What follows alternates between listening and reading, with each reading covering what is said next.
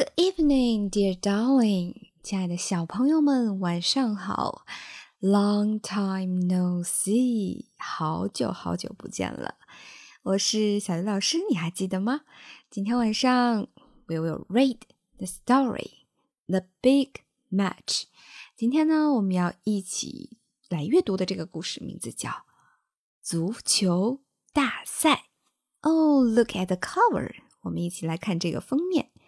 A fox，一只狐狸；a duck，一只鸭子。So there must be a match between a fox and the duck。那这应该是一场在狐狸和鸭子之间的比赛。Let's gonna find out what's the result。我们一起来看一看吧。Here come the fans。fans，球迷。 足球场的边上来了好多的球迷呀。嗯，They must like watching football games。他们一定很喜欢看足球赛。Do you like watching football games？你喜欢看足球赛吗？Here come the six ducks。六只鸭子队员上场了。Oh, they have name cards。他们的胸前带着名牌儿。嗯，Can you read their names？你可以读出他们的名字吗 ？they are Will, Rake, Ken, Dan, Jack, and Nick. Oh, here come the six foxes. 六只狐狸队员也上场了。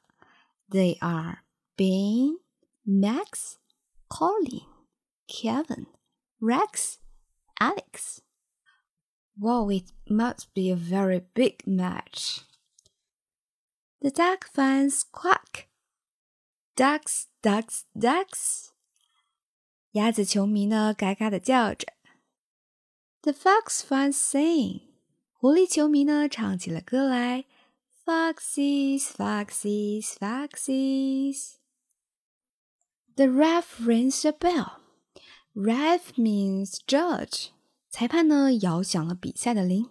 The match has begun. 比赛开始了。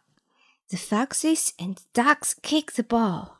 狐狸队员和鸭子队员都在紧张的踢着足球。Rick Duck gets the ball in。哦，Rick oh, 进了一个球。Yes。Max Fox gets the ball in。Yes。狐狸 Max 也踢进了一个球。Now the points is one versus one。那现在场上比分一比一。The ducks get the ball。鸭子队员得到了球。Max Fox kick Rick Duck。嗯，怎么狐狸队员踢了鸭子队员 Rick 一脚呢？Oh, is that okay to kick another one？嗯，可以吗？在足球场上可以去踢别人吗？The duck fans quack。 鸭子球迷都非常非常的生气。They say, "Get him off，让他下场，让他下去。The ref rings a bell，主裁判摇响了铃声。Get off, Max，下场去吧，Max，因为你踢了别人，所以你被判罚下场了。Rick dog gets a ball in，瑞克又进球了！Oh yes! The duck finds quack and sing. 鸭子球迷又唱又跳起来。Up with Rick! Up with Rick! 他们说：“把瑞克举起来，把瑞克举起来！他真是太棒了。” So the ducks win the match. The points is two to one. The ducks win the match. 最后呢，鸭子以二比一的比分赢得了这场比赛。So it's not okay to kick the football players in a football match. And it's also not okay to kick others in our daily life.